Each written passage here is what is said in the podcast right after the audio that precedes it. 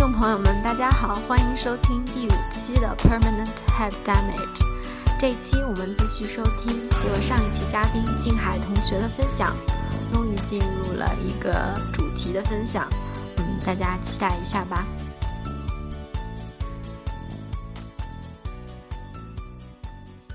那我们我们聊聊你的课题呗。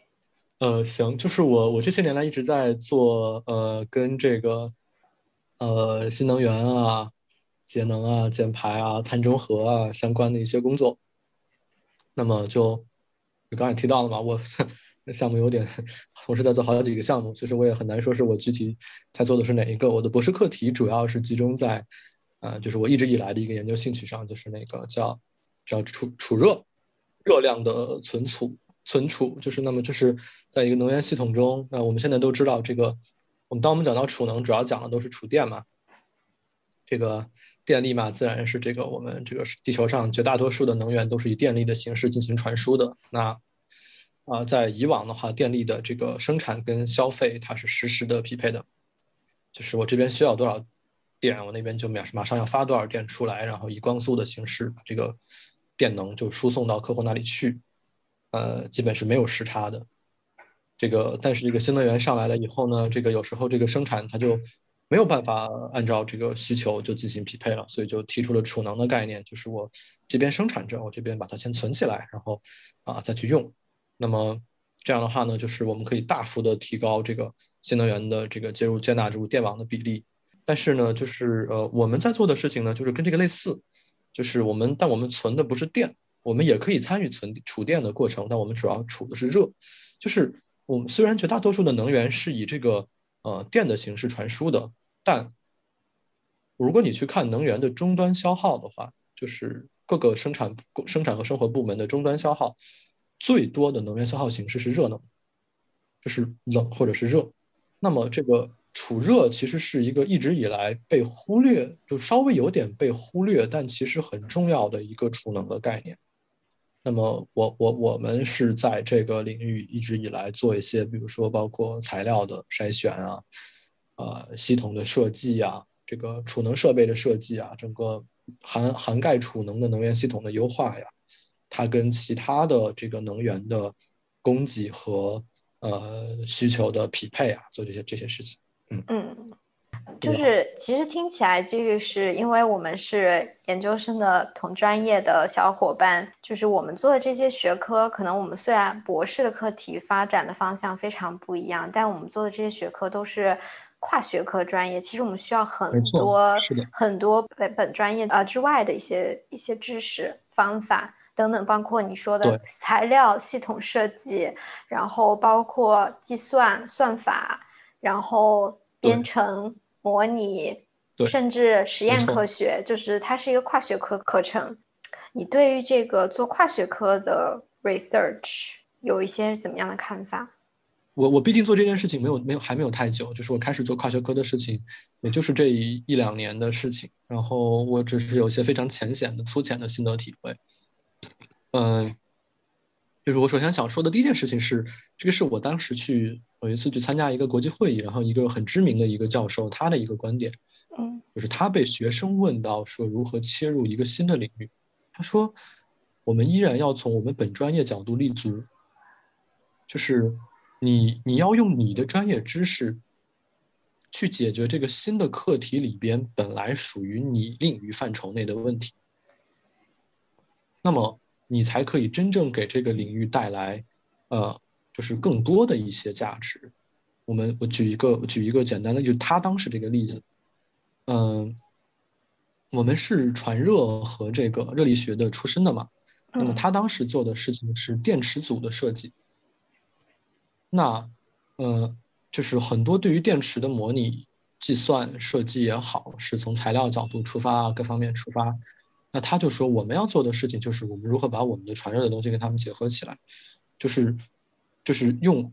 更好的从热的角度去思考这个东西要怎么样的去设计。呃，我当时听完了就有觉得觉得他讲的蛮好的，然后过了一两年，听到一个新的一个概念。我不能保证这个东西是对的，但我这是我确实是从行业的业内人士那里听到的一个说法，他可能不代表所有人的说法，至少那个人跟我是这么说的。他说，对于电池的设计来说，呃，现在热管理可能是最大的瓶颈，没有之一。嗯，那它的原因可能就是因为这个我们做电池设计的人更多的是材料的和这个电学的出身，那么他们在热这一块呢，他不可能有这个本专业出身的人这样的敏锐的这个这个这个这个嗅觉。嗯，所以现在我们会看到什么啊，包括华为啊这样的通信企业，他们也招大量的这个热相关的人。其实这个就是一个。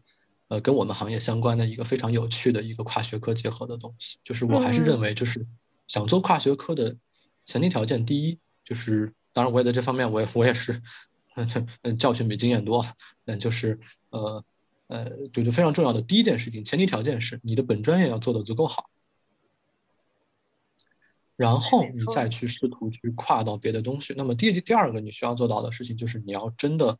你要达到这个行业的一般从业人员的。对这个这个行业的了解水平，这个指的不只是呃技术啊，包括这个，如果如果是你是做工科的话，就还要包括你的整个产业的情况。这个行业从无到有发展到现在，经历了一个什么样的过程？它每一个阶段，呃，面临的问题是什么？解决方案是什么？解决的成果怎么样？到了现在，解决到了什么样的程度？他们未来想怎么办？想往哪个方向走？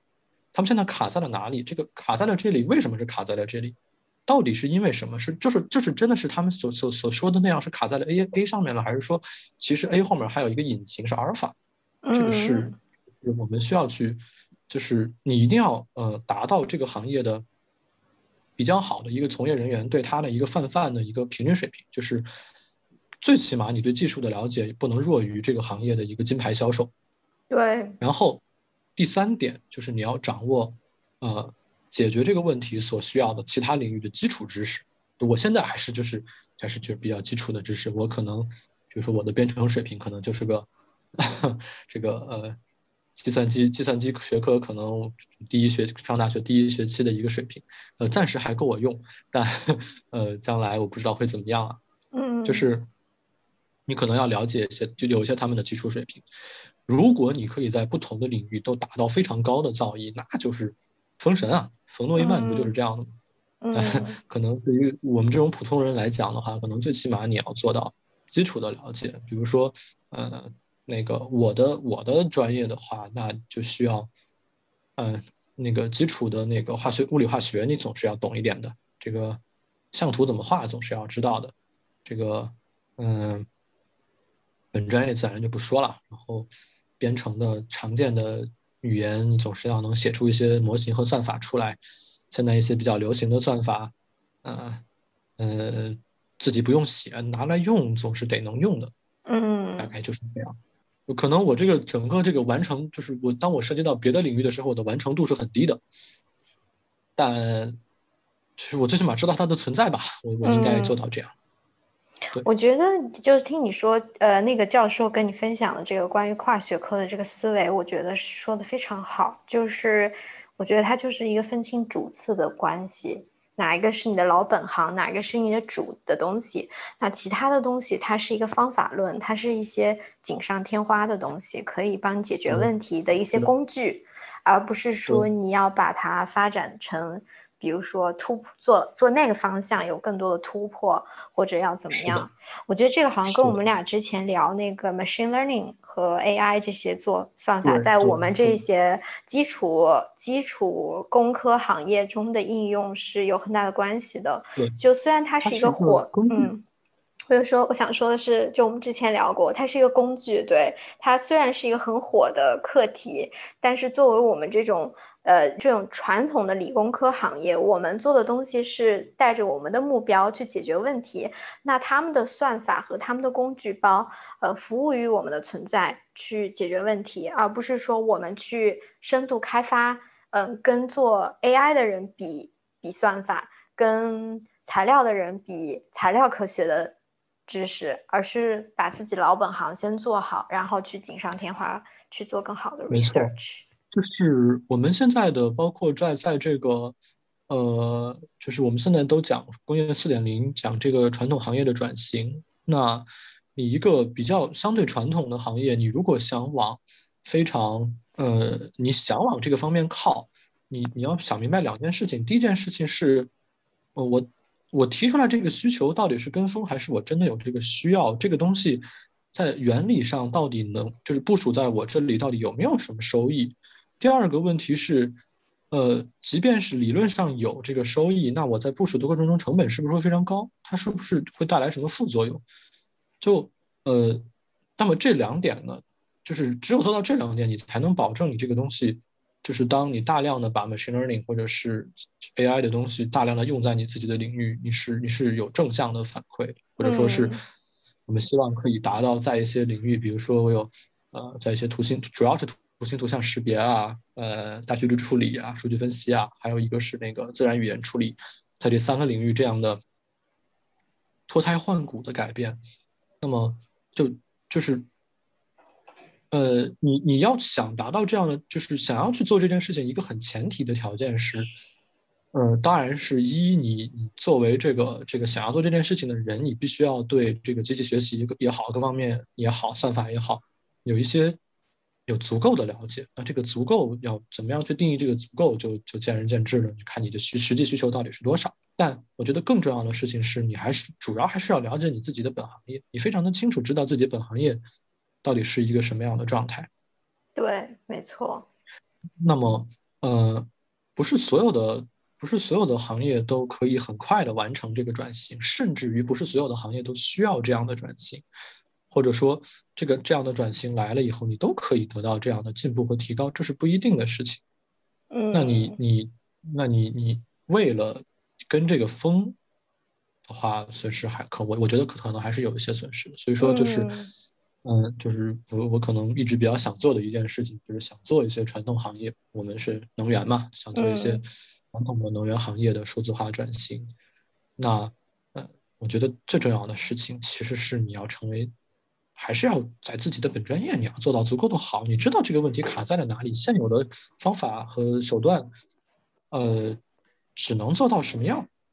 对，我觉得我自己有一个明。挺深刻的感受，就是在我们这些传统行业上，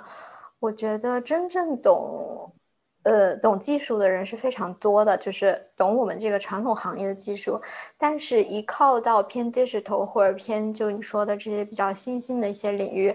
它的水还是比较深的。那些词儿只是被泛用在了报告中和一些比较呃吸引眼球的东西。对，它可能是一个 keyword。呃，report 就全部都是一些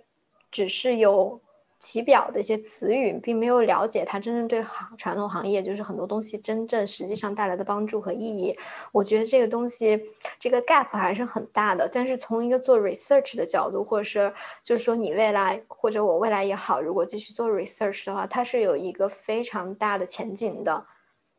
没错，我同意，我非我非常非常我非常强烈的同意。嗯，然后我觉得可能比较可惜的是，我自己感觉比较可惜的是，大家对传统行业，嗯，就尤其是比较年轻的一些呃学生，本科、研究生也好，他可能对现在这个互联网很多东西、新兴的东西会马上会被吸引过去，认为传统行业已经没有希望了。但是，就说我们做能源的人来说，你能耗，大家是需要能源的。它永远都会存在，你车永远是需要开的。它包括化学呀，包括人们常称之为的生化环材这些天坑专业，其实我始终觉得它是有需求，嗯，然后这些专业是永远都会存在的，只是会以不同的方式去做下去。对我，我强烈的同意。我觉得是这样的，就是我们一定要摆正一个心态，就是我们这种传统行业，你不要指望可以跟新兴行业去竞争。你的市场规模、市场容量，呃，人才配备、人才配给，这个都不可能与他们竞争的。他们是利润生产的部门，任何一个利润生产的部门，自然而然的就会吸引更多的人，而且它是一个朝阳行业，一个朝阳产业在发展的过程中，别的不说，我们讲一个最简单的例子，做这种新兴行业的人找教职，就比我们行业的人找教职容易很多啊，对吧？嗯，这你没有，就是。呃，我觉得这个事情是我们，我们，我们可能，嗯，我们也没有必要去自怨自艾，就是就接受现实，它就是这个样子。他们现在就是发展的比我们快，但我特别同意你刚才的说法，就是我们这个东西是不可取代的。然后而且碳中和这个事儿，呃，我前两天那个听了一个播客很有趣，就是呃，他是两个记者和一个呃以前绿色和平组织的一个人在在聊天，这个记者就说，嗯，我们觉得二零二一年他们管这个叫碳中和元年，就这一年好像忽然很多。东西全出来了，大家都开始关注了。拜登也提这个，中国也开始出路线图，说这个一下子变成了一个显学。但，呃，那个绿色和平组织人就说：“哎呀，其实我们二零一零年在哥本哈根的街头走上街头，那个呼吁这个各国制定更加激进的那个那个气候变化政策的时候，我觉得当时更加的比现在的要更加的激进。就就其实它反映了一个行业内外的一个不同的一个认知。”嗯，但是就是我们作为行业内部的人的话说，就是，呃，风口什么的，它来了，对我们当然是件非常好的事情，但它并不妨碍我们继续做好我们自己的工作。我们当年选这个专业，一方面可能是有点盲目，有些人可能是有点，呃，就是就是，呃，学不了，可能也不知道该选什么。有些人可能是学不了别的专业，啊，有些人可能觉得还有点意义。就不管你的，你刚最好最开始来这个行业的动机是什么。即便它将来就是真的变成了一个显学，变成了大家最关心的话题，它也不可能像互联网那样的。我我认为啊，它不可能像互联网那样的蓬勃发展。就我们从功利的角度上讲来看这件事情，就是机会来了，只有那些在这个领域深耕的人才能起来。没错。你比如说，包括甚至于包括人工智能这个风头起来的时候，抓住这个风头的都是一些当年的人工智能的学者。那么另另一个方面，就是这个事情就是。返返回来，让我们看我们做事情的动机。你的目的如果要是说，哎，我想找对一个风口捞一把子钱，那，你你如果是一个通过资产来升值的人，那那你你只要把你的钱马上的投入到这个赛道，提前个两三年、三五年顶死布局就 OK 了。但对于我们个人的选择而言，我觉得赌这件事情是一个风险很大的事情。然后你只要认定这是一个你喜欢做的事情，这是一个很重要的事情，这是一个应该做的事情，这是一个值得做的事情。你做的过程中是有一定的快乐，它还能保证让你活着，挺好的嘛？就做着呗。他什么时候来，什么时候不来，想也没用啊。没错，没错，我觉得就是从小，就这个话题可能衍生到了小我和个嗯和大我的一个状态，就是说这个整个东西，就是我们个人从事这个行业和我们整个这个行业在这个世界上的存在感。嗯，那我们刚聊了你的这些学术课题和它的未来发展方向，就是作为你的朋友，我知道你是一个闲不下来的人，包括你刚刚聊这些发散的话题，我真的挺躺平的。你可能做一百件事情，每一件事情都稍微那么躺平，但是你 multitasking 这一点你必须得承认，对不对？对对对对对，可能稍微对会。对，那你的时间都是怎么来的？我觉得你的时间管理应该是非常有一套的，所以可不可以给大家分享一下，呃，时间管理是怎么操作的呢？呃，就是首先我不觉得我时间管理做得非常好，因为我总的时长其实并不长。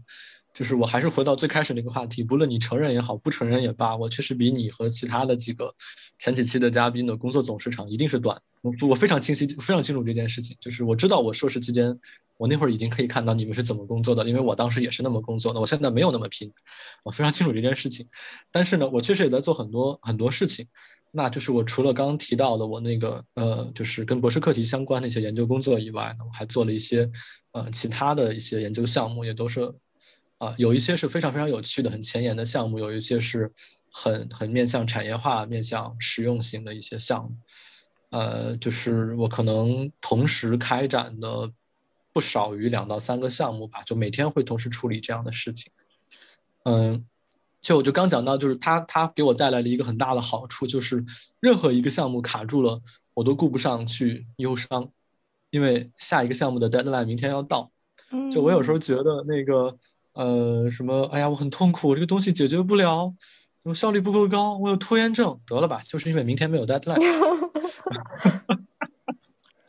那么 deadline 绝对是第一生产力，这个是毫无疑问的事情。那么，那么在在这个之外呢，就是它它给我带来了一个就不太好的事情是什么呢？就是不管怎么说，人总是专注于一件事情才可以把它做得非常好。你的精力一旦分散了以后，就注定了保证你的每一个东西都不可能做到非常深。这个其实是我最近在 在反思的一件事情，就是我是不是挖的不够深。所以我会在做同时做好几件事情的同时的时候呢，我会明确说这个东西是我的嗯主要的东西。就是 anyway，我们压力很大的时候，我们需要业余的生活来平衡。那我用另一个项目来平衡，也是一个意思嘛。嗯，没毛病。对，逻辑上是逻辑上是 OK 的，对吧？就跟前面几期的小姐姐们，她们要去琴房，那我可能，那我可能就我就不去琴房了，我去一个会议室，跟那个那个企业的负责人撕个逼，效果是一样的嘛，对吧？这个心态很不错。不就就它真的是一样，就它用的是你大脑内的不大脑的不同区块嘛，那你就是要放松一块的嘛。嗯。更何况就是你同时做很多项目了以后。因为它都是同一个实验室、同一个组的项目，那他们互相之间都是有关联的。你做每一件事情，就是有一个说法叫你“没有任何一份努力是白白付出的”嘛。你，你任何一个东西，你感觉好像是没有用到你最后的论文里面或者怎么里面也好，它它总是有用的。就是你只要在在做事情，那么它就一定是有用的。呃，区别无非是它什么时候变得有用和它，呃。它这个用处最后变得多大？这个就我我们说讲机会成本，有些人不愿意在呃浪费自己宝贵的时间去做呃收益没那么大的事情。但不管怎么说，你只要做了的事情总是有收获的。那么他们就是我不同的项目，对于我不同的每一个阶段不同的最主要的那件事情都是有裨益的，这个是这个是毫无疑问的。然后。事情多了以后就杂嘛，我就意识到一件事情，就是你很多时候，哇，事情好多啊，我好焦虑啊。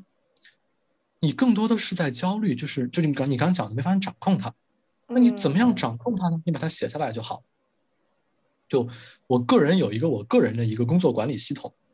就那个第三期节目那个嘉宾他讲说，他会每天不管做了什么，他都会写，哪怕写两句话，他都会把它写下来，哪怕今天只拍一张照片。就我有一个类似的习惯。呃，我是我有一一整套的文档，就是我整个都是有编号的。然后，呃，我大概花了刚开始这份工作的时候，花了两份两个月的时间去建立起了这么一套一整套的个人工作管理系统。嗯，就是我会去，就是我每天的工作都是有都是都是有有有有文档记录，然后我呃做的每一件事情都是有项目编号的。嗯，这个可能跟我在企业待过有关系，就是。我每一件事情，我都把它按照按照不同的这个，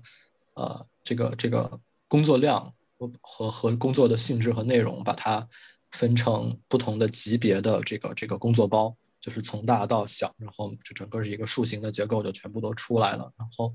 呃，工作文档实时备份，就是大家可能看我每天临下班之前会花一段时间就写今天做了什么，甚至于说我工作过程中我就会去写，但其实特别快，五分钟。三五分钟顶死了，我不会写很多的，就是这个任务今天就是接着上面的事情，今天应该或者说这段时间应该做什么，今天做了什么样的尝试，获得了什么样的效果，接下来要做什么，就这样，那么这个任务就就 OK 了，就放在那里了。然后今天的文档里面可能还有另一个任务，那么。做到了一个什么样的状态？然后每个月有一个甘特图，甘特图是动态在变化，就是跟踪每一个事情的进展，按照轻重缓急去做一个分类。这个其实是非常非常简单的一个项目管理的一个东西。嗯，尤其是你还做非常多不同的 project，你可能要 keep track 在每一个的进度，这个尤其的重要。是的，嗯，真的是一个很好很好的习惯。呃，管理学里面强调就是就是。就是一个循环的四个概念嘛，叫计划、组织、领导、控制。那么你对于个人的工作来讲，可能就没有领导，就是计划、组织、控制。就是我明确我要干什么，然后我把我把计划列出来，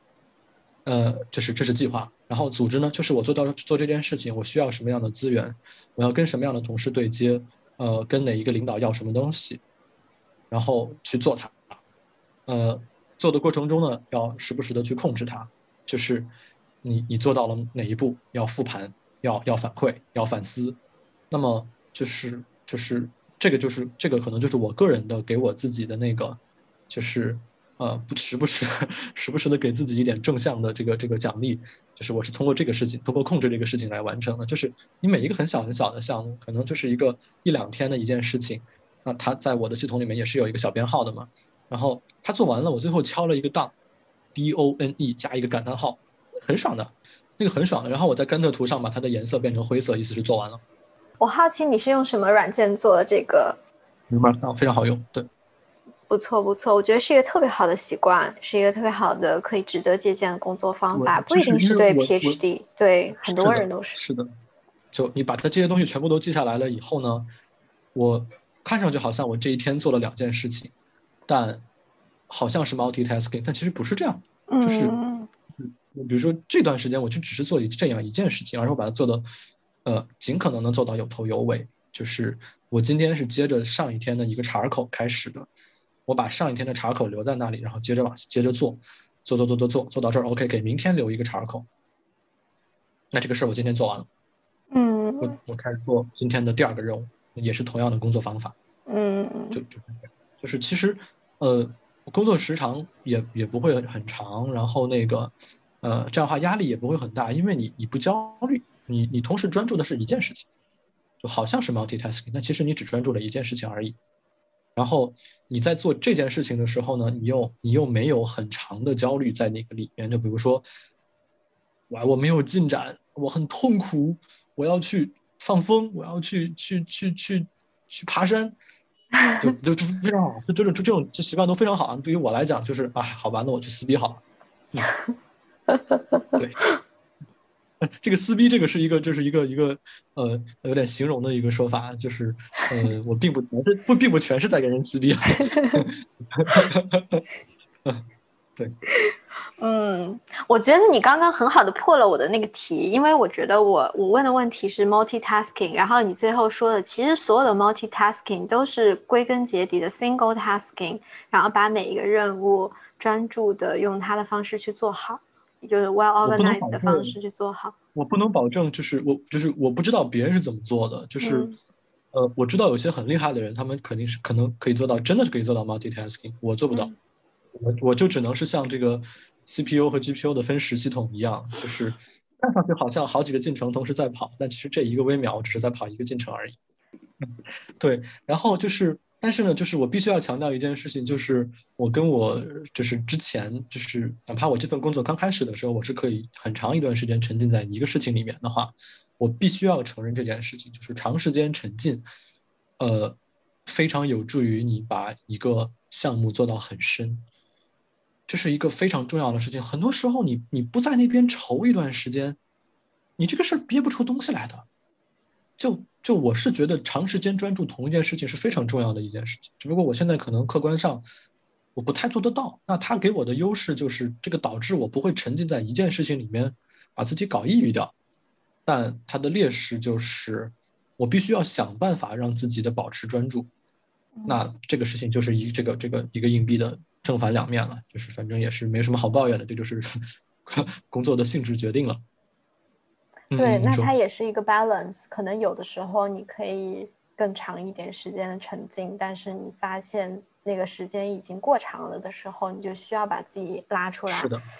对，去做其他的事情。嗯，这个其实并没有一个很很明显的一个分野，说是对，哎，我我我这样就是好的，过了这个这个界限就不太好。这个可能就我至少我暂时还不太找得到。我因为我只是在。呃，截然不同的两类的环境中工作过嘛？之前硕士期间的工作是非常沉浸式的，我后来自己工作和我现在的这个这个阶段，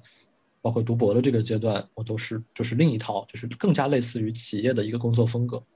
嗯，那啊，它这个风格不一样，那你的最后的成果也很不一样。就我现在，如果我做到非常非常扎实、非常非常深，我可能会把同事逼疯，就是这么长时间都不见你了，你你这块的工作你都你都不能不能交付。你在干嘛？嗯，但同样的事情，我如果放到之前的那个地方的话，就大家会认为说你怎么只做了三个月你就换一个方向？你干嘛呢？对，那么就是不同的呃学校也好，组也好，教授也好，研究机构也好，它都有自己不同的风格，它有一个整体的风格，又有一个个体的风格。那么导师对你的期望甚至可能都不同。那对于我们来讲，嗯，就是一些。处理的非常好的一些学生，甚至可以管理他的导师啊。但是绝大多数的人来说，你能做的可能只是适应。那每一个风格都有它的好和坏嘛。那么我们能做的就是努力的去适应它的好和坏。我其实蛮后悔我在硕士期间没没有很好的去适应那个风格。那我现在，呃，就就就就开始努力的适应这边的风格。但我也同时也知道了一件事情，就是，呃，你要去努力的去适应不同地方的风格，然后让自己的收益可以最大化。没错，我觉得说的很有道理，而且，嗯，其实这个问题我我们可以下一次 邀请静海同 学再来聊一期，我觉得可以有很多深挖下去的东西，真的真的。那我们要不要聊聊你的业余生活呢？我们刚刚聊的真的是 从心理健康聊到了，从人生哲学、人生哲学聊到了 research，聊到了 research 方法和你知道跟不同的组做实验的方式和心态。那我们要不要聊聊你的业余生活？我我那个我听完前三期的节目，甚至包括还有你的业余生活，跟你们的相比，简直就是枯燥乏味到爆炸，就是。我忽然意识到，我真的是一个这么无聊的人吗？你们都学什么乐器啊？乐器这个东西，我大概在，呃，没没几年前，我就我就已经很清楚的意识到了，就是哎，不行，天赋点不在这里，不要去做这种无谓的努力，搞不定，搞不定。我业余会干这样一件事情，就是我是一个业余的科普作者，我非常的开心，就是就是因为我我要写的东西就不只是那个，呃，本专业的嘛，还有很多一些其他的我。啊，能看得懂的和费一些劲以后能勉强看得懂的一些课题，包括一些最新的研究成果或者是一些行业的分析。那么有时候也会参与一些书籍的科普书的写作，特别好玩儿。就，呃，它极大的拓宽了你的视野。就刚才我们还在讲，就是就是我们要做这个，那努力的去做这个跨学科领域的这个这个研究者嘛。那，呃。别的领域它到底做到了一个什么样的程度？这个我我当这个科普写手的这个过程中，啊，我就是有收获的，我就会知道，哎，哦，他们现在在搞这个事情，这是个啥呀？其实工作是一样的，你还是要打开 Google Scholar，你开始搜这个搜它的文献，你要看这是个啥东西，然后你去搜一些行业报告，然后然后最起码就是你写出来的东西，呃。你呈现给读者的东西一定是你能理解到的东西，我是认为是不能超过一半的，不然的话，没错，你的写的东西里面就有些内容是不负责任的，就有些是你自己主观臆断的东西了。这个我们现在在这个，呃，不管是中文互联网、英文互联网，我相这这这这这这这是两种我读得懂的 语言文字，其他的语言我相信也是，我相信也是一样的情况，或者是类似的情况，就是会有很多主观臆断的东西。那。啊，我们要避免这种内容的出现的话，要要提高这个文章的质量的话，那你你这个你一定要对它有一定的理解。那这个过程中就是一个强迫自己去看，呃，别的领域的一个一个一个机会。那就就我可以自称自己是一个严肃的，呃，那个科技爱好者。真的。所以我在一开始这个节目介绍你的时候，我就说了上知天文下知地理，完全一点都不虚此名，有没有？上能搜到天文的论文，下能搜到地理的论文啊。那个我我必须要说的就是，我的一些研究的想法，跟我做科普报道的内容是是是有关系的，就是是那些东西给了我一些启发。然后我顺着这些思路，可能会去想一想怎么样。那你你最后外行人的话，可能完全看不出来这两个之间有任何的关系。但就是这个思路从它的最早的萌发开始，可能就跟我写的东西有关。更何况我本身为了满足我个人好奇心的目的，我就是很想知道别的领域现在都在干什么嘛。啊，没错。这个我就如果如果要说一句话呢，就是但什么做饭啊。做家务啊，运动啊，我特别懒。我以为你刚刚想说你都喜欢，然后我就说没有做不到。其实我们这个这个播客的最后一个环节，嗯，你也知道，就是分享给我们听众朋友的一些 tips 嘛。但是我觉得从我们开始录到现在，其实已经快两个小时了，无时无刻不在安利各种 tips 和一些方式方法、思考模式。其实我自己是收获非常多的一次一次聊天。对，做这个播客，我就是想。多多发掘我的宝藏同学，然后利用一下他们。然后，对，然后那我们就进入一个最后最后一个，你有什么可以 take away 的 tips，然后分享给我们的听众吗？我觉得就就是说说两点吧。第二点可能是之前完全没有提到的一件事情。呃，第一点就还是重复刚才一直不停的在说的一件事情，就是。如果你真的打算把“活着多好呀”这个事情作为今天的主题的话，那就是这个句话，嗯，就是就是还是这样，就是大家来读博的目的可能会有多种多样，有些人也不知道自己是为什么读博，有些人非常非常的清楚。但不论是怎么样，我我依然很强烈的认为，呃，这这个这个，不论你遇到的是困难也好，还是怎么样也好，它应该是你生活里面一个可以让你开心的事情，而不是反过来。嗯。嗯，这就是我想说的第一件事情，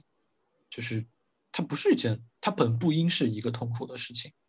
你把它弄得痛苦了，啊，想办法拯救一下自己。对我觉得它没有那么重要。然后，当然它也很重要啊，它没有活着那么重要。对，这是回到一开始就是我们聊的那个。嗯，是的。第二件事情呢，其实是跟呃，就是就这个是我大概是。这最近的一年，主要是从去年的下半年开始，呃，学到了一个意识到的才才意识到的一个新的东西，就是因为我们是工科生嘛，那么我们跟其他的领域可能不一样。那么对于纯工科生来讲，我工科里面的话，你的研究工作也分为可以大概可以非常粗略的分为两类，一类是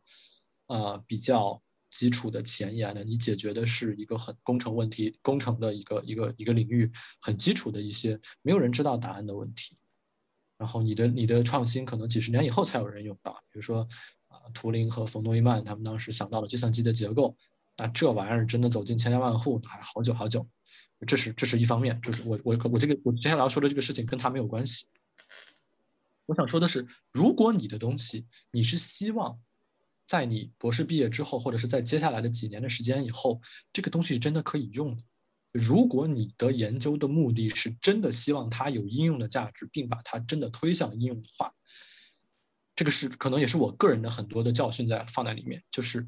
一定要在你这个概念基本证实了、证明了、实验做了一些确认这个思路可行了以后，就停下来，不要再往下做了。这个时候。非常虔诚的走向市场，去看市场上到底有没有你想出来的这个需求。我们做我们搞研究，很多时候是我们认为有这个需求，或者说是我们发现了一个有有趣的物理现象，然后我们觉得这个东西可能有这个应用，然后在论文里面就写说它可以用在这个领域。但是可以用和可以用是不一样的，市场到底是不是真的需要？你一定要走到市场里面去，跟用户谈，跟相关的企业去谈，这是一件非常重要的事情。不论你将来开不开公司，它决定了你接下来再重新回到这个研究以后，你的研究方向，你会否浪费时间、浪费资源、浪费人力，甚至于浪费感情，这个还蛮重要的。当然了，很有可能你去外面问了一大圈，你最后还是没有答案，但。如果万一能问出来答案呢？那你这个东西将来接下来的很多麻烦就会省很多。比如说你要，呃，有些同学可能将来自己的东西想要拿去创业，啊，想要申个专利卖给企业，甚至于说你想去找工作，这个是很不一样的。就是这个可能是我觉得非常重要的一件事情，就是当做呃第二个 tips 吧，啊，就只针对只针对部分学科、部分领域做部分工作的部分同学们。的的一点小的小的建议，嗯嗯，哇，我的短期记忆，因为它内容太过 intense，我的短期记忆，当我想要拍手称赞的时候，已经跳入到了下一个话题。我觉得这两个 tips，嗯，首先第一个 tips 就是已经是我们一开始谈过的这个，虽然我们中间歪楼，包括我们深入探讨了很多其他问题。嗯，也将聊了将两个多小时。我觉得第一个 tips 是贯穿整个 PhD 或者是你在做 research 这件事情上最最重要的东西，就是是的，开心的。你你始终不要忘记，你做这件事情的初心是你想要开心的做一件事情。那些痛苦的东西，你要看在你身体能承受的前提下是否能承担，而不是把它作为一个痛苦的过程去面对。嗯，当然，我觉得，嗯，这有一件我想，这有一件事情是我想做的事情。我希望我做它的过程是开心的，而不是痛苦的。如果做它的过程是痛苦的，一点点还是可以承受的。承受太多了，哎呀，活着比较好，活着还是 活着比较重要。对，活着比较重要。然后第二点的话，其实我觉得就是，嗯。非常 confirm 的，我之前当然是说上知天文下知地理，我觉得它是一种格局吧，就是你说你从跳过自跳脱于自我之外去看，说我这一亩三分地所做的 research，你要看到你做的这个 research 在整个行业的位置和你你跟外界、你跟工业界的连接，我觉得这个也是非常感，就是我觉得是因为静海同学之前在工业界的浮浮沉沉，来来往往。一些 一些非常非常有用的经验，就是像我这种一直在学术界一路到底。虽然我在东工业界有短暂的 research 经历，但是我觉得可能有的时候你埋头苦干的时候，你忽略了很多可以帮助你前进，或者是让你抓住什么东西的一些方向标。我觉得就是时刻保持这种敏锐度。这个也不，你不能说是不能说是就是我工业 我的工业界经验带给我的东西吧，就是它可能更多的是我现在的老板的一个朴素的想法。然后我们有一个同事，他就是。对于设计这门学科，他有一些自己的见地，然后他会跟我说，这其实是这就是所谓的设计思考。哦，了解。用设计的方法，用设计思考的方式去做，就是就是我们现在就是我我现在就是想说，有没有可能会去去用设计思考的方式，它多少有一点以终为始的意思，然后去做一些做一些自己的研究，我会认为说是还是蛮有意义的。哇哦。其实我觉得这个节目，我通常都会在结束的时候，现在是录到了第嘛第四位嘉宾，我通常都会在结尾的时候总结一下我们这次大概 cover 的几个话题，但我觉得今天这一期特别难。总结，因为 因为我们真的是聊了非常多的东西，然后整个过程完全抛开了事先准备的提纲。对，我们也抛开了之前的提纲，然后很多话题其实我还有非常多想要跟跟你聊下去的，所以我我是真的发自内心的欢迎你 再次来做客，然后时不时的聊天。然后我还特别想强调一点，我觉得因为观众跟我一起听了这。就是听了我们的对话，包括我自己跟你对话的过程，我想强调的就是，就是你的知识面之广和你对很多东西的看法，嗯，和角度，我觉得就是常听，就是常聊常新吧。我觉得 keep update 是一个特别好的。就是我们我们在不同的在在彼此交流的过程中，就是总是会有会有新的新的收获。然后那个，呃，我可能就是会比一般人会稍微就是。宽一点，但但也不够宽。我知道有很多人比我宽特别特别多。我现在最大的问题就是，还是回到我一开始的那个问题，就是我看听完你们三你们前三期的播客以后，我觉得我现在研究不够深，我还是得往深了挖。现在这个 深度确实确实是不够。然后我一定一定一定要强调一件事情，就是我今天讲的所有的这些东西呢，啊。呃，当然是我，我真的是觉得，觉得是，觉得是，是我想说的东西了。但是它不全是我真的能做到的东西。就是我刚一直在讲，就是讲，就是我是一个自我欺骗的高手。就是我非常，我非常确认的一件事情，就是我今天说的这些东西里面，我绝对不是都能做到的。那更多的可能是一些，呃，我希望就是以我这种资质的人，我要想让自己过得开心一点，我能做到的事情，嗯，或者说是我需要做到的事情。那所以说我我我其实特别特别特别感谢那个啊，就是你你你能给我这次就是在在在扯这些这些乱七八糟东西的机会。那么也许过两三年三五年，当我状态不太好的时候啊，我还可以翻回来听，然后听听我自己当时是怎么想这个问题的。然后就是然后那么那么我会意识到说，哎哦，其实还可以这么干。我当年状态还不错的时候。我是这么想这个问题的，呃，接下来我肯定会觉可能会觉得说，有些地方我当年想的是对，有些地方当年想的是错的。但但但不管怎么样，这就是这是一个非常非常好的一个一个记录。嗯，我觉得是一件对于我个人而言，其实是一件啊，我特别特别感谢的事情。对，真的是这样。我我不知道怎么接你这段话，因为我觉得说的非常好。我只想说非常有同感，然后我也希望这个节目可以成为。大家的时光机就是记录现在此时此刻我们的这些对话和我们的所思所想，也可以是对自己的一些期待和对世界和个人个人的看法。那可能时间几年之后，我们的想法会有变化，那个时候会有更多的成长和反思。那我觉得是一个很好的记录。就是就总结就是读博是一件开心的事情，不要把路走窄。嗯，我们最后再重申一遍，这这一期我觉得大家兜兜转转聊了那么多，就是觉得活着真好呀。对对对，活着真活着多好呀。嗯，好的，那我们嗯谢谢静海同学今天的参加，然后嗯，大家下一期见喽，拜拜。下一期见，再见再见再见。感谢收听。如果你想要分享你的读博故事，或是有一些想要收听到的话题，欢迎通过节目的邮箱或是在评论区给我留言。如果喜欢这期节目，欢迎把它分享给你的同伴们。节目的收听平台在喜马拉雅、小宇宙、Apple Podcast、Overcast、Pocket Cast，搜索节目名称 Permanent Head Damage 都可以找到。我们下期再见。